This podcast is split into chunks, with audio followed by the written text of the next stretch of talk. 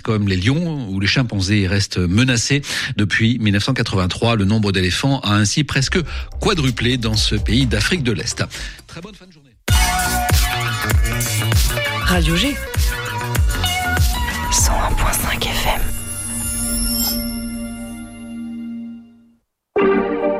Cette année, la Fédération des radios associatives en Pays de la Loire, associée à Trampo, vous donne rendez-vous depuis le Quai M, la nouvelle salle de concert de La Roche-sur-Yon, pour les auditions des Inouïs du Printemps de Bourges et s'engage dans le soutien des artistes de la région. Avec Alébou, Chahut, Gondawa, Joseph, Nous étions une armée, Soupa et Tedak. Au total, ce sont sept artistes qui ont été sélectionnés par le jury des Inouïs du Printemps de Bourges. Rendez-vous le jeudi 9 février au KM de La Roche-sur-Yon et sur les radios membres du réseau de la Frappe lors d'un plateau commun ponctué d'interviews, de reportages et de concerts live. Pour assister à la soirée, réservez votre place gratuitement sur le site du KM.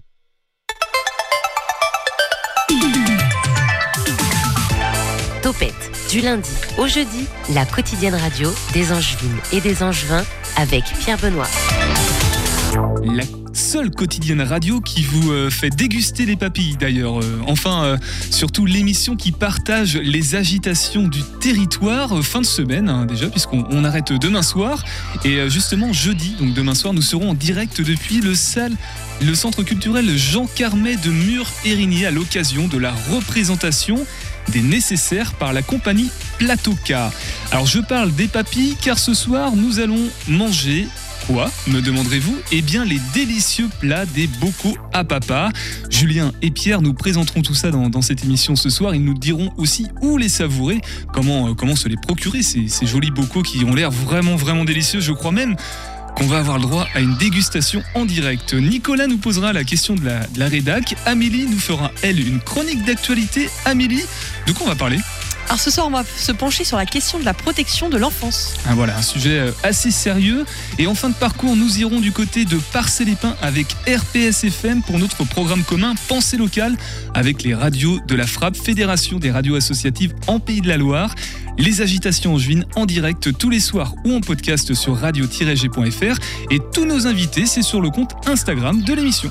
Topette sur le 101.5 avec Pierre Benoît. Et avant tout ça, un point sur l'actualité à Angers. Et ce soir, c'est présenté par Marie. Bonjour PV, bonjour à tous, c'est Marie et aujourd'hui on se retrouve pour faire un point sur l'actualité angevine. La maison d'Adam se refait une petite beauté Marie. La maison d'Adam située place Sainte-Croix appartenant à la ville d'Angers est en plein travaux. L'échafaudage a été monté et les travaux ont commencé il y a peu sur la maison datant du 15e siècle.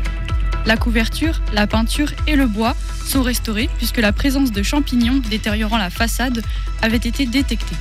C'est un chantier à hauteur de 3 millions d'euros qui durera pendant 18 mois. Et on reste dans les papilles avec un festival sur la nourriture locale qui débute. Le festival Food Angers revient pour sa septième édition. Il a commencé vendredi 3 février et se terminera dimanche 12 février. De nombreuses animations seront présentes pour mettre en avant la gastronomie locale angevine.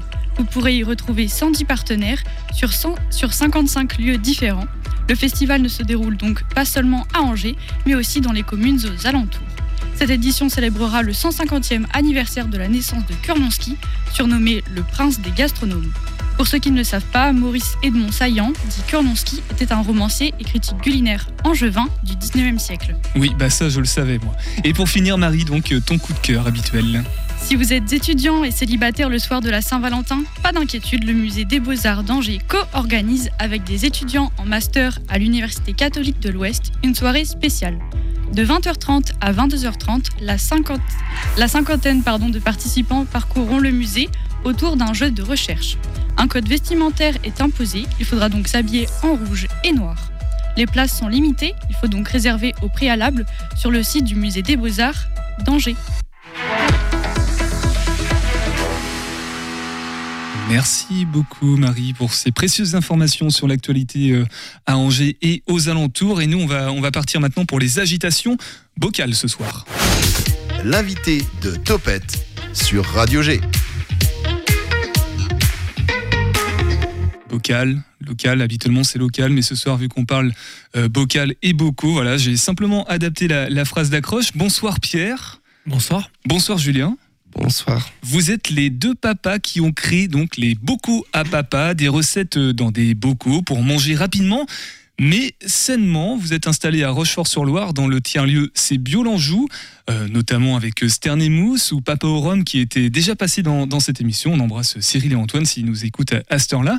Euh, click and collect de sèche à Rabelais-sur-Léon pour les bocaux à papa, euh, qui peuvent du coup pour les personnes, les papas pressés qui veulent quand même bien manger. Rassurez-nous, les mamans et les enfants aussi peuvent manger les, les bocaux à papa, euh, Pierre et Julien.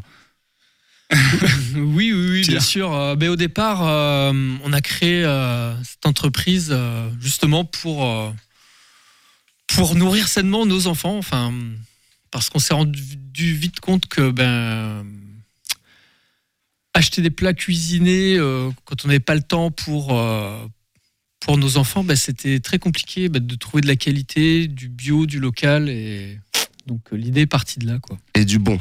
Et, et du, du, bon. bon oui et du bon vin. On va avoir le temps de, de, revenir sur justement la qualité des, des, produits et aussi des recettes qui sont proposées dans, dans vos bocaux, euh, les papas. Euh, avant, j'ai envie de soulever un point grammatical important parce que depuis hier et qu'on depuis qu'on sait que vous venez dans cette émission, la rédaction est, est sur le sur le feu. Voilà, c'est tout chamboulé. Pourquoi les bocaux à papa? C'est parce que ça laisse penser que justement c'est que pour les papas. On devrait dire les bocaux de papa, non? Alors.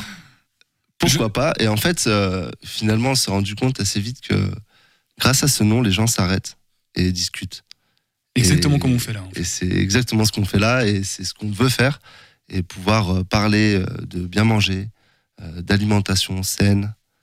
Euh, C'était pour nous important de pouvoir justement bah, trouver une manière d'accrocher les gens. Voilà, de ça. bocaux parce que ce sont les recettes sont dans des bocaux et papa parce que vous êtes tous les deux papas euh, justement plus sérieusement expliquez-nous un peu ce, ce, concept de bocaux pour pour manger sainement. On a compris que c'était pour les enfants mais euh, en quoi en quoi ils sont sains ces bocaux euh, Pierre Julien? Bah déjà on est sur euh, des matières premières uniquement bio.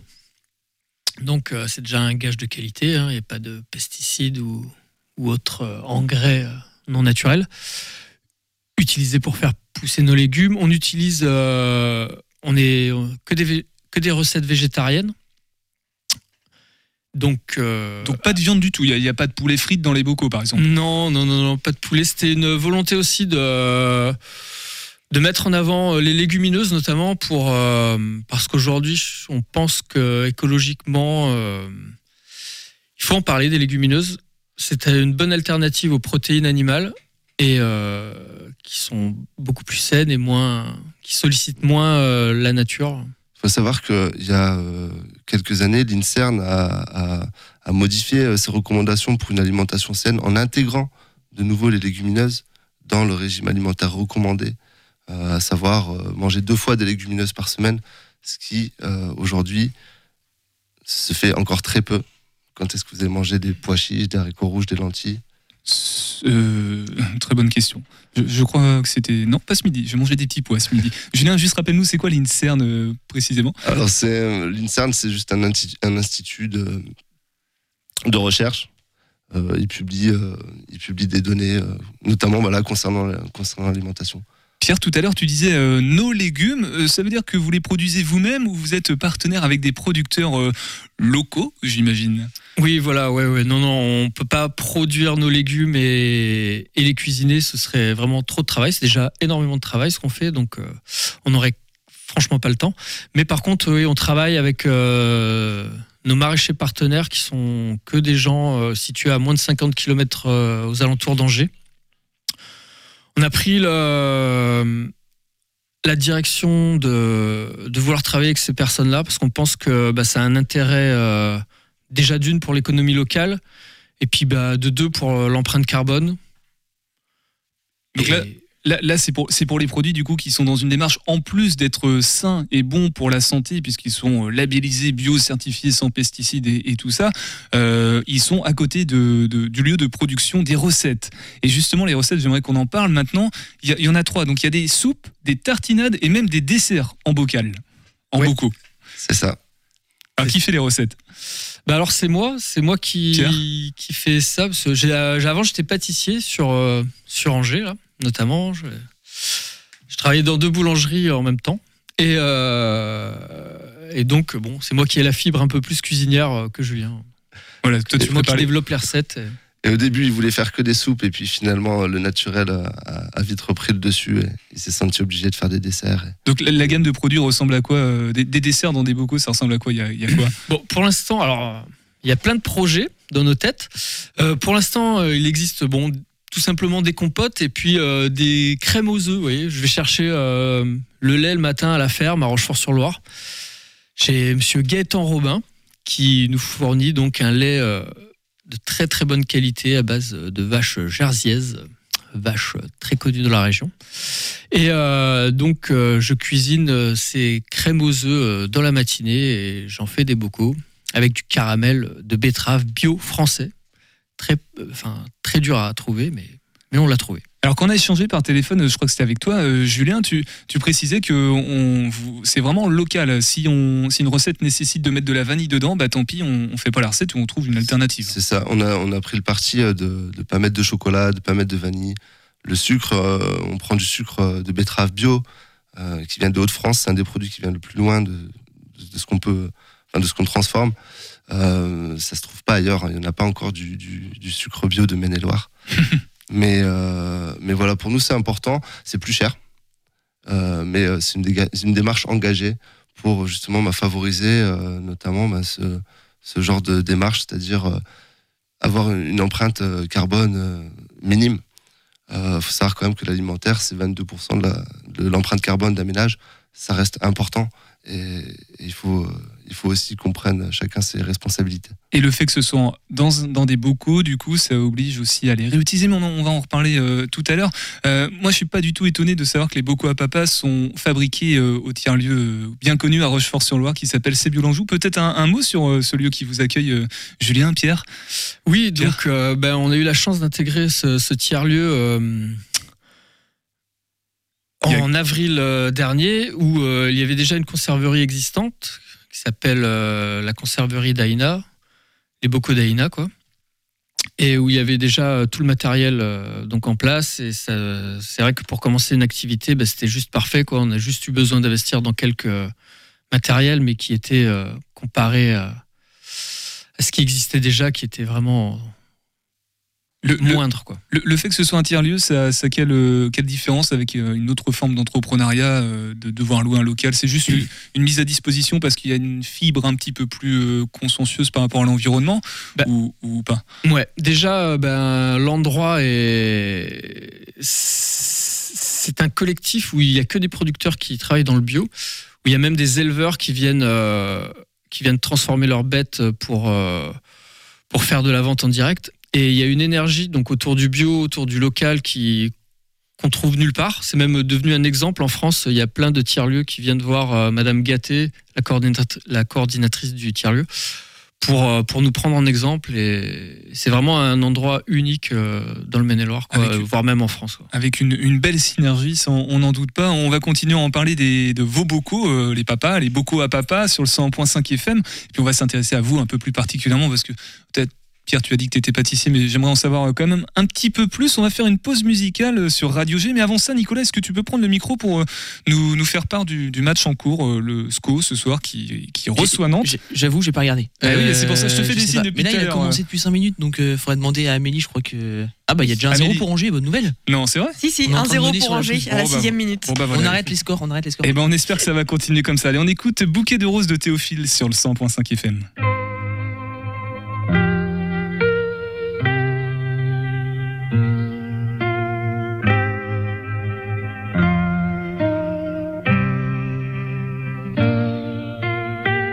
Je comprends tellement la rage et ses problèmes chronophages. Les autres sont indécents, on a deux pas en testant. Je monte au dernier étage pour leur montrer mon visage.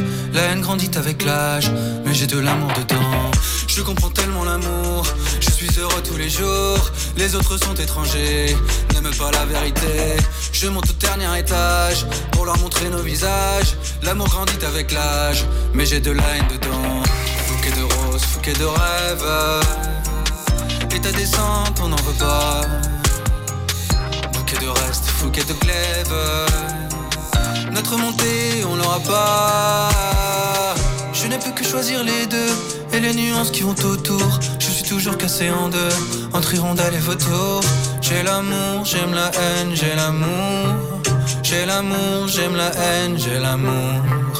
Bouquet de roses, bouquet de rêves. Et ta descente, on n'en veut pas. De reste, bouquet de clèves. Notre montée, on l'aura pas. Je comprends tellement la rage, je comprends tellement l'amour. Enfermé dans une cage, bien sûr que je ne suis pas sourd. Au milieu, j'ai mon visage, à qui je à des tours. Si je m'enferme dans une case, que je dis que je suis pour. Je fais le choix devant vous, d'aimer la haine et l'amour. Bouquet de roses de Théophile sur le 101.5 FM de Radio G. Topette avec Pierre Benoît sur Radio G. Ah, Excusez-moi, j'ai encore, euh, je suis en train de goûter la soupe du coup des, des bocaux à papa. Euh, Julien, tu nous as servi quoi là pendant la pause musicale Euh, C'est quoi comme soupe? Alors, c'est une soupe poireaux, pommes de terre et fromage de chèvre. C'est notre première soupe. Eh notre, ben, notre premier bébé. Eh ben moi j'aime bien en tout cas. Amélie, je sais pas, je te vois, t'es en train de. J'adore, parce que j'adore le fromage de chèvre, donc là. euh, Bon bah voilà, on est, on est servi en C'est tout la cas. soupe préférée de mon fils Ulysse. bon, il nous écoute actuellement? Il nous écoute. Bon, ben, on lui fait un coucou à, à Ulysse. Dans quelques instants, la question de la rédaction euh, par Nicolas qui vous posera une, une question. Voilà, tout simplement. Euh, je rappelle que Julien, Julien, Pierre, vous êtes les deux papas qui ont créé donc les, les bocaux à papa. J'aimerais qu'on parle de vous, de vos profils bien particuliers. Alors Pierre, on sait que tu es pâtissier pour l'instant, donc je vais plutôt m'intéresser à Julien dans un premier temps. Tu, tu viens du Nord, tu nous as dit juste avant de prendre le direct. Euh, comment tu t'es retrouvé ici et comment tu t'es retrouvé embarqué dans cette aventure de bocaux, euh, Julien? Eh ben, j'ai quitté Meuchnor euh, pour venir euh, à Angers, voilà, pour, pour vivre la douceur angevine. On s'est rapproché de la famille de, de ma compagne et en fait, on, a découvert donc à Nantes et on s'est mis sur Angers un peu sur un coup de tête. On connaissait pas, on est venu, on a trouvé ça agréable et puis finalement, on a emménagé et, euh, et puis on est resté. Et c'est vrai que c'est agréable. Mais tu, tu faisais de la soupe à ce moment-là ou t'as quelle profession euh, de base? Non, non, moi je suis. euh, alors j'étais consultant en marketing, ça fait euh, consultant et formateur. Ça fait une dizaine d'années que je fais ça. Et, et c'est aussi pour ça qu'on s'est associé avec Pierre. C'est que grosso modo, lui est à la production, moi au marketing. Et c'est un petit peu cette fusion qui fait que, Que ça marche. que, que, que ça marche pour l'instant. C'est pour ça que c'est toi qui nous a fait goûter. euh, de, non, de force, euh, non. tu- on, a, on a été plutôt volontaire quand même pour euh, goûter. Donc, c'est-à-dire que c'est toi en tout cas qui a fait les, les visuels ou en tout cas qui a travaillé sur l'image des bocaux. Enfin, l'image des bocaux à papa. C'est ça, sur les étiquettes. Les, euh, alors, le, le visuel, ça a été fait par un graphiste. Après, ben, il faut euh, voilà, créer le contenu, il faut euh, aussi écrire l'histoire, faire le site internet, faire voilà, tout, un tas de, tout un tas de choses, de petites, de grandes choses, faire des présentations. Euh, donc, euh, voilà, Pierre est pas trop, c'est pas trop son truc, les réseaux sociaux aussi. Plus euh, Voilà. pâtisserie du coup, mais pas que, puisque évidemment c'est toi aussi qui fais les, les tartines et, et les soupes. Euh, t'es pâtissier depuis très longtemps. T'étais pâtissier, enfin t'es encore pâtissier, j'imagine, Pierre. Euh, non, enfin pas. Depuis 2010, en fait, avant, je travaillais dans l'aéronautique. J'ai changé de métier totalement. Euh, donc, je suis devenu pâtissier et puis, ben euh, voilà, j'avais envie de changer, donc euh, voilà, je me suis dit, euh, je voulais retourner vers une alimentation saine. C'est surtout ça le. C'était les, les petits plats, les petites tartes tatin dans les avions n'étaient pas assez bonnes, donc tu t'es dit je vais, je vais les faire moi-même. Voilà, c'est ça, ouais, exactement. En gros, sur cette aventure des, des bocaux à papa, du coup, là je suis un petit peu perdu au niveau du- de la chronologie. Vous êtes rencontrés quand vous deux précisément? Et avec cette idée en tête de proposer de manger sainement rapidement? Alors, nous, on s'est rencontrés mais pendant, pendant le Covid. Euh, Moi, je faisais des, des livraisons de pain euh, dans le quartier, puisque les gens étaient confinés chez eux, donc euh, ils n'avaient même pas le droit d'aller à la boulangerie. Et on est voisins. Et euh, surtout, on est voisins, ouais. Donc, moi, je, je livrais le quartier, puis c'est là qu'on a commencé à se, à se rencontrer, à discuter. Et nos enfants ont le même âge, vraiment à trois mois près. Et du coup, bah, de là, de rencontres en, en apéro. On a, beaucoup euh, discuté justement bah, autour de bah, notamment euh, la parentalité parce que ben Pierre et moi on s'est beaucoup occupé de nos enfants dans leurs euh, premières années encore aujourd'hui d'ailleurs. Et il y a aussi ben, le fait de les nourrir. Et à l'heure où il faut faire à manger si tu as pas anticipé une heure, deux heures avant, si tu as pas fait les courses, etc., ben forcément, on va finir sur des pâtes, sur du riz, des, aliments qui sont pas au top. Et à un âge, euh, ben, quand un enfant a un an, deux ans, c'est c'est pas top. Il faut vraiment, voilà. En tout cas, nous, on avait à cœur de faire attention. Et euh, toutes nos discussions ont été amenées autour de ça, autour aussi du fait que c'est extrêmement compliqué aujourd'hui de trouver des produits transformés de qualité, euh, sans conservateurs, sans colorants, sans additifs, sans mots compliqués en fait dans la, la liste des ingrédients. Donc en fait, vous êtes parti de, de l'envie de proposer des bons produits à, à vos enfants rapidement parce que vous, vous n'aviez pas le temps de leur faire à manger, en gros. Pas toujours. ouais. Et, et finalement, vous vous êtes dit, ça peut être un produit qui qui peut intéresser aussi le- bah, toutes les personnes qui travaillent, euh, donc de sèche jusqu'à Rabelais, hein, pour, euh, si j'ai bien compris, les, les points de, de livraison. C'est ça, hein? C'est ça. Alors, euh, de sèche à Rabelais, c'est plutôt les, les magasins dans lesquels on est. Ouais. Mais oui, grosso modo, aujourd'hui, par exemple, une de nos fiertés, c'est que euh, on, on vend des, des compotes. Alors, c'est des purées de fruits puisqu'il n'y a pas de sucre ajouté dedans, à des EHPAD, à des crèches. Et euh, on a eu des retours aussi de personnes qu'on a croisées sur des marchés de Noël qui disent Ah, mais c'est vous c'est euh, Justement, vos compotes, elles sont arrivées euh, chez nous, les gens sont très contents, ils adorent. Et en fait, euh, pour nous, c'est une grande fierté, justement, de pouvoir euh, proposer une meilleure alimentation. On voit, il y a eu des scandales hein, autour des EHPAD, autour notamment de, Mm. de, de tout ce qui. Enfin, voilà, de toutes les économies qui sont faites sur un peu le dos de ces personnes fragiles.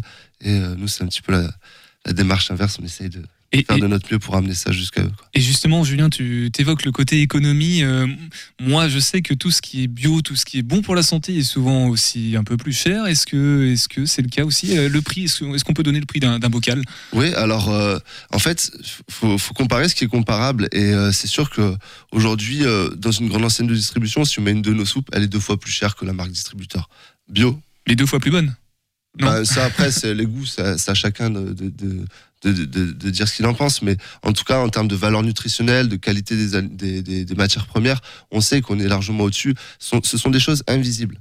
Et aujourd'hui, ce qui est invisible, pour beaucoup, ça n'existe pas. Euh, donc pour nous, ça existe et justement, on est engagé dans ce sens-là, c'est-à-dire qu'on on est prêt à proposer des produits qui, euh, dans certains endroits, sont plus chers. Après, euh, par rapport à des produits bio qu'on peut retrouver dans des magasins spécialisés bio, on n'est on n'est pas plus cher. Euh, et au par rapport au niveau de qualité, on est plutôt moins cher parce que, par exemple, des soupes, souvent c'est fait avec euh, des, des, des, des, euh, légumes qui sont passés. Nous, on travaille avec des légumes qui sortent de terre. Frais. Voilà, c'est ça. Qui Et- sont et- vraiment plein de Des légumes de qualité, des fruits et légumes vraiment de très haute qualité même. Bah, savoir que dans le bassin angevin, il y a quand même des maraîchers assez incroyables quoi, qui font un qui font un travail, remarquable. En tout travail cas, ça- remarquable. Au, au goût dans- de la soupe, hein, ça se sent que ce sont des, des produits de, de grande qualité. euh, Du coup, ça se fait par ailleurs ou pas? Est-ce que vous avez regardé un petit peu dans, dans le département ou au-delà du département s'il y a un peu ce même genre de, de concept qui existe? Alors Pierre oui, ça se fait, ça se fait, mais on n'est pas euh, sur la même gamme, j'ai envie de dire. On n'est pas forcément sur du bio non plus. C'est pas les mêmes recettes non plus. Ouais, voilà. Il y a, il y a largement, alors il y a, il y a pas mal de, de, de petites conserveries, euh, des plus ou moins grandes hein, d'ailleurs. Euh, chacun, chacun fait un peu sa place et c'est important qu'on ait, qu'on soit plus encore. Euh, donc euh, si jamais vous voulez monter une conserverie, euh, vous pouvez nous faire un coucou. euh, Il y a- avec il y a de la place pour tout le monde. Mais Ouais, aussi, ce qu'il y a, ce qu'il faut préciser, c'est qu'on est aussi dans une démarche euh, de collaboration vraiment avec euh, les maraîchers, dans le sens où, euh, ben, moi, ça m'arrive qu'on m'appelle, qu'on me dise, euh, j'ai euh, j'ai tant de poireaux, par exemple, en surplus, euh, ben, ça va partir, ça va partir au compost. Est-ce que ça t'intéresse? Et là, bah oui, moi, je les prends, je les valorise, et comme ça, ça permet de valoriser des, des légumes qui seraient partis, qui seraient partis au compost, quoi. Quand Pierre dit au compost, ça veut pas dire qu'ils sont pourris. Ça veut dire que l'agriculteur est obligé de les sortir de terre Ils pour sont mettre frais, une autre faut pas, culture. voilà. Oui, voilà, oui, oui. Et donc, il doit faire la place et enlever ses poireaux de terre. Quoi. D'un- D'un mot d'un seul, euh, sur le- la dimension durable aussi des, des bocaux à papa, c'est évidemment, comme c'est un format en verre, on, on peut le réutiliser, j'imagine Oui, bien sûr, euh, nos bocaux sont consignés. Euh, et après, bon, bah, Donc il suffit de revenir Oui. avec son bocal, on, on- il repart euh, chez vous, vous le remplissez et puis... euh, C'est- ça. voilà, on le nettoie, on le, sté- On a- on le stérilise à 90 degrés pour euh, vraiment repartir sur un bocal très propre. Et, euh, et c'est reparti. quoi. On a aussi euh, investi dans des étiquettes qui se décollent facilement, parce que peut-être vous avez déjà essayé d'enlever des étiquettes euh, des bocaux en verre, c'est pas facile. Là, c'est facile, promis. Et, euh, et aujourd'hui, ben, pour nous, le vrai enjeu aussi, c'est de, de mettre en place une consigne, de pouvoir euh, récupérer un maximum de bocaux, puisque, euh, mais mine de rien, il faut quand même euh, savoir que le bocal en verre, ça, c'est quand même plus, ça consomme plus de carbone qu'un- qu'une bouteille en plastique. Si on l'a pas réutilisé, le bocal en verre, c'est pas plus écologique en fait. Alors imaginons que les, les bocaux à papa euh, soient victimes de leur succès, qu'il y ait vraiment une clientèle immense et que vous soyez obligé de, de- d'apporter une production euh, pas de masse mais euh, plus importante pour répondre à, cette demande.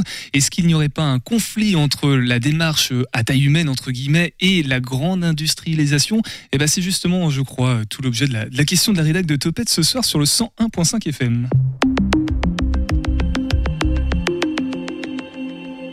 Depuis une dizaine d'années, les rayons bio s'agrandissent. Désormais, des firmes entières sont consacrées à ça. Ici, je veux parler de Biocop, perçu un peu comme un ovni à sa création en 1986, mais qui s'est imposé comme une véritable alternative pour euh, beaucoup de personnes. Comme tout phénomène qui prend de l'ampleur, il y a des dérives. Consommer bio, c'est bien, mais consommer bio un aliment qui vient de l'autre bout du monde, vous comprendrez l'oxymore que ça représente. À ça, les bocaux à papa, vous répondrez que euh, 95% de vos producteurs sont situés à moins de 30 km. Rappelons qu'en France, la consommation du bio est un phénomène qui touche au moins occasionnellement la quasi-totalité des Français, mais que seulement 6% des terres agricoles n'en permettent la production. Donc le rythme imposé par une distribution massive crée une demande qui se retrouve extrêmement concentrée sur une très faible proportion de producteurs. Encore, sur des chaînes de grande distribution dont on parlait tout à l'heure, on peut par exemple trouver des produits dits de saison, comme des tomates certifiées bio toute l'année, produits en Normandie ou en Bretagne. Cette situation représente une contradiction majeure avec euh, des valeurs du bio. Premièrement, car cela représente une aberration gustative et nutritive pour ce qui est de la qualité du produit. Deuxièmement, car ce mode de production ne respecte pas du tout les saisons naturelles des végétaux. Enfin, le chauffage des serres nécess- nécessaire pour ce mode de production représente une source de pollution supplémentaire, toujours en contradiction avec la volonté écologique du bio. Tous ces- toutes ces problématiques ne sont pas nouvelles, bien au contraire, d'où ma question. Comment souhaitez-vous éviter une forme d'industrialisation de votre commerce face à la demande un peu croissante que suscitent vos produits? Pierre. Déjà, euh, le question. jour où on se posera la question, ben, j'ai envie de vous dire qu'on sera bien content. Euh, Ce serait presque tant mieux. Mais euh, non, bon, déjà, il faut savoir. Enfin, on est totalement conscient du- de ce phénomène-là. On est bien conscient qu'une tomate euh, sous serre euh, fabriquée euh, vers Nantes ou en Bretagne, enfin fabriquée, qui a poussé vers Nantes ou en Bretagne, a un impact carbone bien plus important qu'une tomate qu'on fait venir d'Espagne. euh, Ou du en- Maroc. ou du Maroc en camion. Et non, non, c'est vraiment pas le but euh, de l'entreprise. et non, mais je peux vous assurer qu'on trouvera des, des légumes chez des maraîchers qui, qui ont besoin de vendre leur, leur production et on adaptera nos recettes à ça. Et... Après, c'est aussi euh, une question de comment euh, on souhaite développer euh, la production. Si on, si, on dev- si on doit produire plus et qu'aujourd'hui on peut pas faire plus à l'endroit où on est, il y a plusieurs plus, options. C'est soit tu fais une usine, euh, soit tu ouvres une, autre petite conserverie en fait, et euh, peut-être un petit peu plus loin, et qui permettra elle-même de regrouper des producteurs tout près.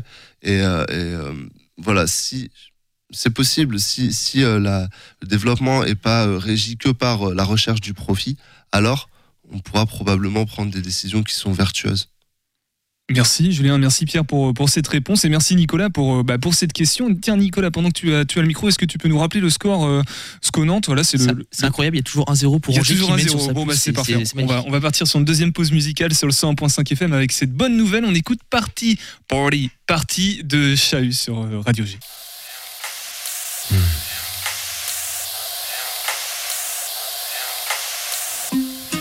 Ce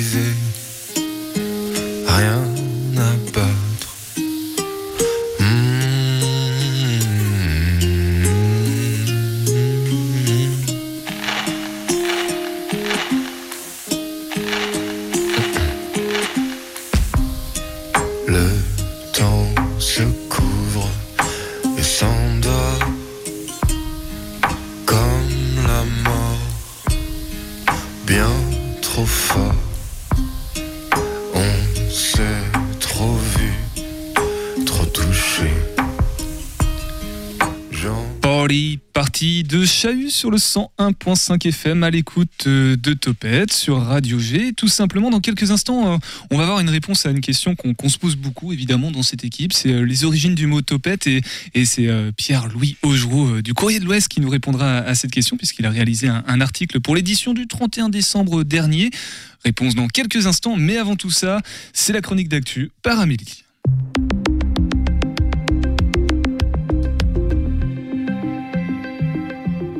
L'actualité angevine de cette semaine est bousculée par le procès de l'affaire Vanille. Depuis lundi, Nathalie Stéphan comparaît devant la cour d'assises d'Angers pour l'assassinat de sa fille Vanille. Le 7 février 2020, le dispositif d'alerte enlèvement est déclenché, alertant de la disparition de l'enfant et de sa mère. Retrouvée puis placée en garde à vue, Nathalie Stéphan reconnaît le meurtre. Elle indique avoir étouffé sa fille le jour de son premier anniversaire. Rappelons que durant la première année de sa vie, sa mère fait une tentative de suicide et la petite sera prise en charge par un assistant familial. Durant le procès, la mère explique et rejette la responsabilité de son acte sur les professionnels de l'aide sociale à l'enfance. En fait, tout ça pour dire que la question de la protection de l'enfance, elle est très présente sur la scène médiatique actuelle et angevine. Ainsi, au niveau national comme départemental, des mesures voient le jour afin de soutenir cette protection de l'enfance. Par exemple, depuis le 1er janvier de cette année, le groupement France Enfance Protégée est opérationnel.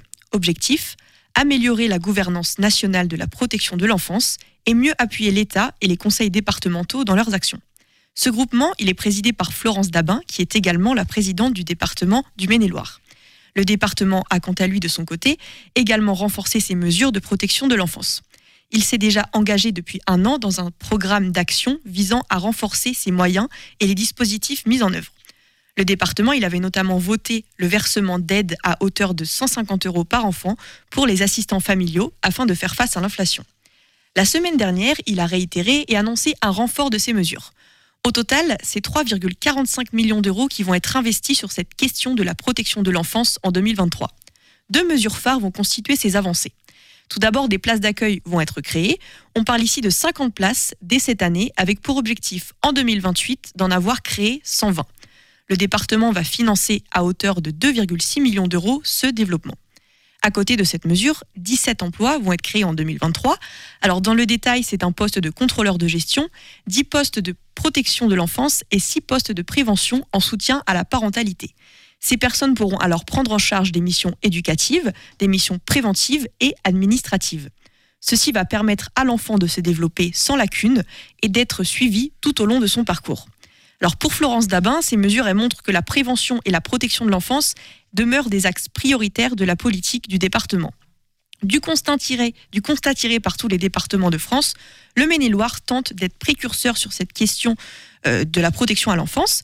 Et on comprend mieux que cela est nécessaire quand on sait que le nombre d'enfants confiés en Maine-et-Loire l'an dernier a progressé de près de 10% pour atteindre le chiffre de 2885 placements. Merci beaucoup Amélie pour cette chronique d'actualité de la rédaction de, de Topette. Chronique qu'on pourra retrouver euh, très rapidement, très prochainement sur le, site internet, sur la page d'accueil tout simplement. On va passer voilà, on va résoudre cette énigme. Pourquoi Topette en Anjou? 18h10, 19h, Topette avec Pierre Benoît. Bonsoir Pierre-Louis Augereau. Bonsoir. Ça fait, ça fait vraiment plaisir d'avoir un, un autre Pierre-Louis, Pierre Benoît. Voilà, ça, ça fait un petit, un petit esprit de communauté. Euh, journaliste au, au Courrier de l'Ouest, tu as réalisé un article, je le disais tout à l'heure, pour la dernière édition de 2022, parce qu'on se disait topette en Anjou, euh, puis euh, bonjour 2023, dans lequel donc tu te demandais pourquoi les Angevins disent Topette. Alors avant de nous révéler les conclusions de cette enquête, est-ce que tu peux nous expliquer rapidement euh, qu'est-ce que tu fais précisément au Courrier de l'Ouest? Tu es journaliste, ça j'ai cru comprendre. Exactement. Donc j'écris des articles, tout simplement. Et euh, voilà. Et euh, quand j'écris pas des articles, eh ben je m'occupe aussi de la mise en page. Je cherche des sujets, comme ça. Voilà. Des articles sur des, des thèmes, des sujets particuliers ou... Alors c'est un peu particulier. Là, par exemple, on était le 31 décembre. Euh, entre Noël et le 1er de l'an, l'actualité tourne au ralenti. Mm. Donc, on cherche des sujets qui sortent un petit peu de l'ordinaire. Et moi, j'aime bien ces périodes-là, du mois d'août, euh, où il n'y a pas grand-chose en lecture. Enfin, quoique cette année, il y a eu. il y a eu Oui, au mois d'août, ça a choses. été. Oui. C'était un peu chaud. Euh, mais voilà, il arrive qu'on on, on manque un peu de sujets et donc il faut aller les chercher. Et ça, j'aime bien. Et donc, euh, l'idée, c'était de, de raconter aux gens euh, ce, ce qu'est ce mot topette. Alors, je me suis un peu planté parce qu'en fait, on n'a pas dit topette à 2022 puisque topette, c'est au revoir. Et on a dit adieu à 2022 parce que je peux vous assurer que 2022, on ne le reverra jamais. Ouais, ouais, ouais. Il y a eu des. Donc euh, voilà, mais c'était un, un petit argument pour parler de, de, de ce mot topette. Alors du coup, voilà pourquoi tu as voulu enquêter sur Topette. C'était la période qui, s'y prêtait. Et puis bah aussi euh, Topette, on, en entend beaucoup parler euh, en Anjou. Est-ce que tu as pu recenser le nombre d'entités, de personnes euh, comme cette émission qui se sont appris, approprié l'expression pour, euh, pour se qualifier comme ça de qui se sont nommés Topette finalement? Alors oui, effectivement, c'est un mot qui est qui est très marketé en fait depuis peu de temps, depuis quelques années. Euh, quand on parle de patois, on a plutôt tendance à parler de choses un peu vieillottes, un peu ringardes, quoi. Et alors que le mot topette, euh, c'est plutôt à la mode. Euh, j'ai remarqué par exemple que les étudiants se disent topette quand ils disent au revoir. Et, et- et j'ai mar- remarqué aussi que des étudiants qui viennent de l'extérieur, et ben en fait, quand ils veulent euh, s'angeviniser, on va dire, eh ben ils, ils attrapent ce petit mot qui euh, qui est euh, alors c'est un, un- un- peut-être une, une expression qui, qui vaut ce qu'elle vaut, mais c'est un marqueur culturel territorial le mot topette. Voilà pas. Et, et effectivement, il y a, euh, j'ai recensé une quinzaine de euh, de marques, de sociétés qui qui l'utilisent. Il y a par exemple dernièrement, enfin dernièrement, il y a quelques quelques années maintenant, quelques mois, le journal La Topette qui s'est La Topette, créé, ouais. voilà, un trimestriel. Euh, et puis donc sur internet, j'en ai trouvé plein d'autres. Enfin, j'en connaissais. bah, je connaissais ton émission. Émission, oui, effectivement, ouais. Voilà, Topette. Euh, tu m'as expliqué pourquoi. D'ailleurs, euh, tu utilises euh, ce mot. Euh, et euh, notamment un, un torréfacteur qui utilise euh, le mot topette pour Café Topette, je voilà crois, le ouais. café topette. Alors il s'appelle euh, Sébastien euh, Frelon et il travaille un petit peu comme euh, bah, les invités que tu as eu tout à l'heure. Euh, il est torréfacteur artisanal à Toircé. Il a créé il y a six ans la marque des cafés Topette. Euh, et alors je lui ai demandé pourquoi. Et il m'a expliqué quelque chose qui est très simple et, qui correspond tout à fait à ce que moi je pense. Il dit Topette est connu en, euh, Anjou, euh, mais aussi en Loire-Atlantique un peu, en Vendée, peut-être un petit peu moins dans la Sarthe et la Mayenne. Et ce qu'il dit, c'est un mot que j'aime bien, un mot de la région, un mot qui parle aux gens et qui est remis au goût du jour. Donc c'est tout à fait ça. Et, euh, Et c'est l'explication pour laquelle euh, la plupart de ces quinzaines d'entités qui se sont euh, nommées Topette ont voulu justement. c'est pour cette raison-là. Oui, principalement. bah, plus ou moins. Il y a le magasin de skateboard Topette, euh, rue de Larreau à, à Angers. Alors, ce qui est marrant, c'est que voilà, le skate, c'est plutôt, euh, enfin, même si c'est quelque chose qui maintenant euh, a un peu d'âge, hein, euh, c'est dans les années 80, euh, mais c'est plutôt pour les jeunes, quoi, en fait. Et donc, eux, ils ont créé des, enfin, cette marque, enfin, le, le magasin s'appelle Topette, et ils ont créé aussi des des, des vêtements, etc., qui, euh, qui sont euh, floqués. euh, C'est assumé, euh, c'est assumé. C'est comme les étudiants Oui, qui arrivent oui. à Angers, voilà, on, s'approprie le. Oui, le et ils m'ont- Topette. ils m'ont raconté d'ailleurs que devant leur vitrine, euh, les jeunes souvent s'arrêtent et font des selfies euh, qui postent sur Instagram pour montrer qu'ils sont en juin. Voilà. Ah, on, on me dit dans l'oreillette que les Bocaux à Papas viennent de s'appeler les Bocaux à Topette, apparemment, euh, désormais, pour vendre un, un petit peu plus. On va, on va faire un, des pronostics, là, on pas de match sconante, mais par exemple, Amélie, est-ce que tu sais d'où vient euh, Topette, le mot Topette, quelle origine ça peut être? Est-ce que tu as une, une vague idée?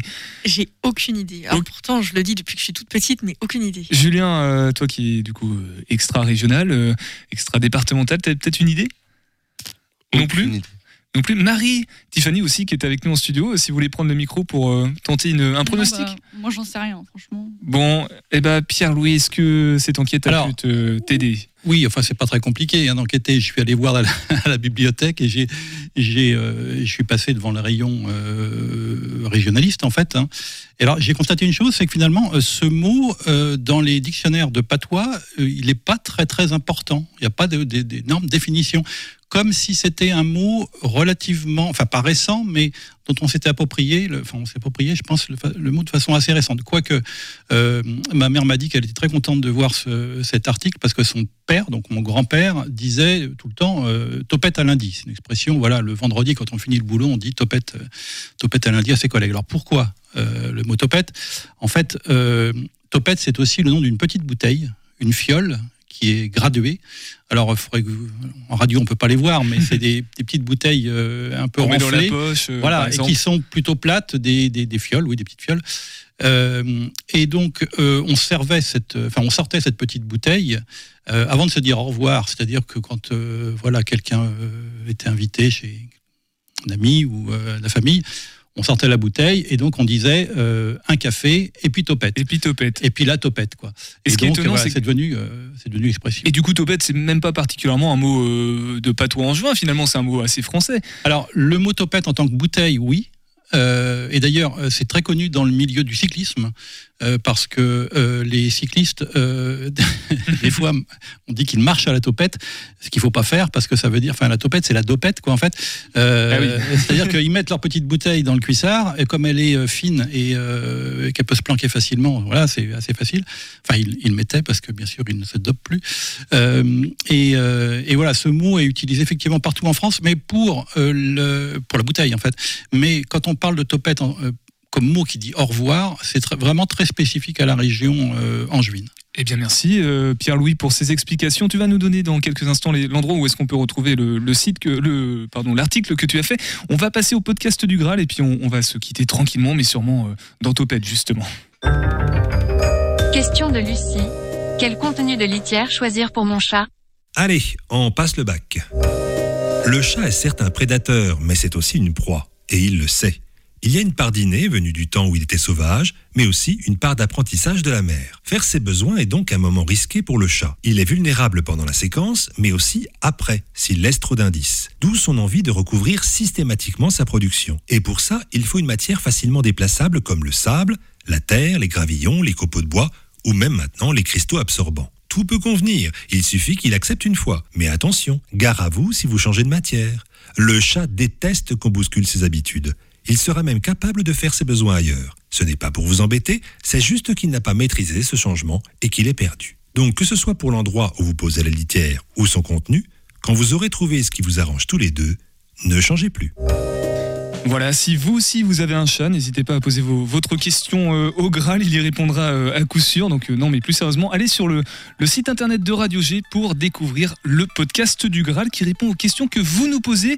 Moi j'ai encore quelques questions pour nos invités de, de ce soir. Simplement, on va commencer dans l'ordre chronologique. Les bocaux à papa, Pierre et Julien, où vous découvrir, ou profiter des bocaux à papa, ou les savourer, ou les acheter et les click and collecter? Pierre, Julien. Alors, vous pouvez retrouver toutes ces informations sur notre site lesbocoapapa.fr. On est aussi sur euh, Instagram, Facebook et aussi TikTok. Ah ouais. Ouais, on est sur TikTok. Alors, euh, voilà. Même de temps en temps, je fais des lives pendant que j'étiquette des bocaux. D'accord, pour, pour expliquer des recettes, peut-être les.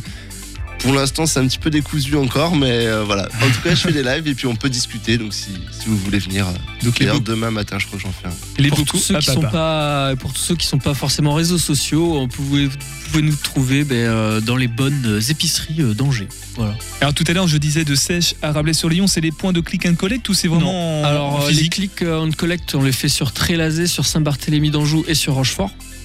Et après, euh, vous pouvez nous trouver dans des dans des épiceries, dans quelques super rues, Intermarché. aussi. Intermarché aussi. Ah, mais ça se développe petit Le à coop, petit. Voilà, voilà. Et, et pour les plus curieux et curieuses d'entre nous, euh, est-ce qu'on peut visiter euh, la, la bocalerie à Euh, oui, Rochefort-sur-Loire oui, oui. La conserverie, oui, avec grand plaisir. D'ailleurs, euh, on est inscrit cette année à Made in Angers, Made in Angers, Made in Angers, euh, où il y a des visites qui sont organisées. Et sinon, bah, vous pouvez passer par euh, les Bocaux à Papa pour euh, venir visiter ce tiers-lieu qui est assez.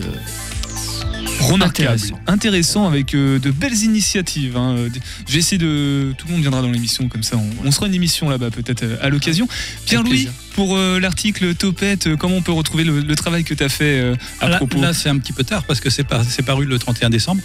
Euh, Donc le journal, c'est mais- fini. Mais voilà, mais tous les jours, vous pouvez trouver le courrier de l'Ouest un peu partout. euh, Voilà. Enfin, c'est Et puis en ligne, le site, En le- ligne, l'article bien est sûr. encore. euh, Oui, oui, on peut le retrouver. Alors, euh, si vous faites Topette, courrier de l'Ouest, je pense que vous pouvez tomber. C'est exactement comme ça que j'ai fait pour, euh, pour retrouver l'article. Merci beaucoup d'être passé dans Topette, justement. Euh, on a une idée du prochain sujet ou pas euh, qui, qui sortira euh Alors là, je ne travaille pas aujourd'hui, donc demain, je vais sans doute faire, enfin, je voudrais faire quelque chose sur les films qui ont été tournés en partie dans le Maine-et-Loire et qui sortiront cette, cette année. Ok, J'en bon ai bah, repéré quatre. À retrouver euh, très prochainement dans, dans l'édition du, du Courrier de l'Ouest. Merci beaucoup encore une fois d'être passé euh, dans Topette. Nicolas, reprends un micro s'il te plaît. On, va avant de se quitter, on a une minute pour faire le point sur. euh, Voilà, je, suis en, direct du school. là. T'es en vrai, voilà, Ouais, on rejoint Nicolas au stade Raymond Coppa, tribune Léonard, Saint-Léonard. Du coup, Le match Toujours un 0 Toujours un 0 On a combien de minutes 8 minute euh, de la première mi-temps, donc on peut s'arrêter là. Euh, En tout cas, on pourra dire que le SCO a gagné à l'antenne de Topette. euh. Voilà, bah, dans l'état actuel des choses, en tout cas, oui, euh, on a gagné. Merci beaucoup à Marie. Et Tiffany, tiens, vas-y, prends le micro, euh, fais un coucou à l'antenne. T'étais en. Voilà, bon. Ouais, trop bien. T'étais en observation, peut-être en stage euh, d'ici la fin de saison. Voilà, euh, on vous dira ça euh, très prochainement. Nous, demain, je rappelle qu'on sera en direct depuis le centre culturel Jean Carmet de Murérigny à l'occasion de la représentation du spectacle Les Nécessaires par la compagnie Platoka. Donc on aura bah, les artistes, la metteur, metteuse en scène euh, avant, avant l'émission, enfin pendant l'émission mais avant leur spectacle. Et nous on va se quitter avec le programme Pensée locale, c'est RPSFM qui est à la rencontre de la compagnie Mesdemoiselles qui elle-même part à la rencontre du public. Pensée locale, un enjeu de société. Une émission des radios associatives des Pays de la Loire. Va parler d'une compagnie et j'ai à côté de moi Clara Lerut, chargée de production de cette compagnie, qui va nous présenter euh, eh bien la structure, euh, nous dire comment elle est née. Bonjour. Alors c'est quoi les Mademoiselles La compagnie Mesdemoiselles, elle est née en 2008. Elle a été créée par euh, Claire Noutot et Laure Bansillon, qui sont donc euh, artistes de cirque et qui se sont rencontrés à, l'école supérieure de Fratellini à Paris. Et donc la compagnie Mesdemoiselles, c'est une compagnie donc de cirque aérien avec euh, cordes lisses et cordes volantes. Et tous nos spectacles sont créés pour la rue. Donc on est aussi une compagnie d'art de rue. La compagnie s'est installée en, donc en 2008 euh, aux Ulmes, à côté de Douai-la-Fontaine, où elle a monté euh, un lieu de résidence, un lieu d'accueil pour les artistes. Et il s'est passé pendant longtemps des rendez-vous artistiques, donc des spectacles. Et après est née l'envie en fait que nous, on aille à la rencontre des habitants et que ce soit pas les habitants qui viennent dans un lieu fixe. Et donc on a acheté un chapiteau qu'on a appelé mobile. L'idée de ce chapiteau, c'est de sortir euh, trois fois par an dans des territoires ruraux et d'aller à la rencontre des habitants. Vraiment, ce projet, il est différent à chaque, euh, chaque nouvelle édition, à chaque nouvelle implantation, puisque c'est un rendez-vous euh, d'action culturelle et, et artistique. Et en fait, le programme, il est créé avec les habitants. On rencontre les associations, on rencontre les compagnies du territoire, les mairies, les communautés de communes, on va rencontrer les cinémas. Voilà, on fait un premier appel et c'est en fonction de ces rencontres qu'on va créer un programme. Donc, on va avoir des compagnies de théâtre, on va avoir des concerts, on va avoir des artistes de cirque évidemment, parce que ça nous plaît de programmer du cirque. Là, par exemple, à Beaugé en Anjou, on a des rendez-vous un peu insolites. On va avoir du light painting et de la réalité virtuelle, et ça, c'est une proposition du centre social. Donc nous, on leur accorde dans le calendrier des soirées. Euh, ils font des propositions, et nous, on est juste là pour les accompagner et leur offrir un, lieu euh, éphémère. C'est pour ça qu'on propose euh, aux habitants de participer dès le montage du chapiteau.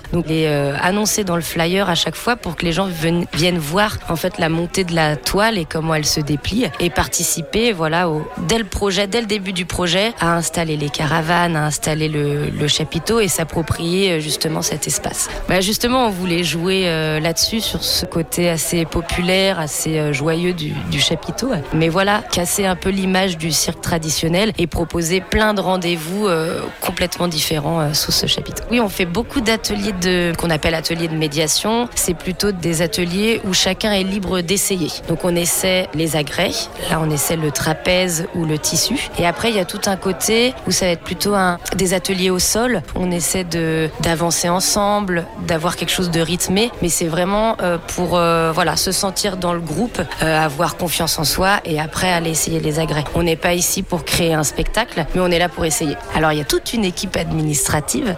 Donc comme je disais, il y a Claire et Laure qui seront plutôt à la direction artistique, à la direction en général de, l'association et de la compagnie. Ensuite donc il y a moi à la production et coordination. Donc moi je vais réfléchir beaucoup en termes d'agenda et en termes de budget un petit peu. Voilà, je vais essayer de, cadrer les idées. Je suis là pour les traduire. En fait, traduire une idée en, en projet euh, viable. Ensuite, on a Delphine qui, elle, va être plutôt sur l'aspect financier, qu'elle va faire les contrats, les payes, les dossiers de subvention. Et évidemment, derrière, on a toute une équipe technique. Donc, on a Donatien et Tom qui, voilà, traduisent aussi le projet en technique, mais aussi de toute l'installation du site. Donc, les gars, ils sont là en amont parce que, pareil, souvent, on a envie de faire plein de choses, mais il y a des choses qui techniquement ne sont pas possibles. Donc, ils vont aussi réfléchir où est-ce qu'on met le chapiteau dans la commune, comment c'est possible, comment on se raccorde en eau, en électricité. Voilà, bien sûr, il y a toute une équipe de bénévoles qui sont beaucoup là pour euh, plein de petites choses, beaucoup pour la cuisine. Ils tiennent le bar, la petite restauration et nous aident à installer tout ça évidemment. J'ai fait un parcours plutôt social avant, où j'ai travaillé en petite enfance et euh, beaucoup en centre de loisirs et en collège. Progressivement, j'ai commencé à monter des projets qui alliaient et le social et le culturel. Et au fur et à mesure de mes études, j'ai commencé à me diriger vraiment vers le, vers le culturel. Et progressivement, je suis arrivée euh, vers le cirque. Et puis en fait, tout simplement, j'ai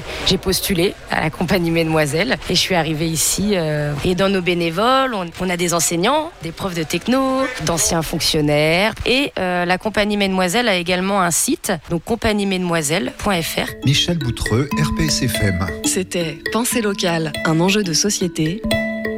Une émission de la Frappe, la Fédération des radios associatives en Pays de la Loire.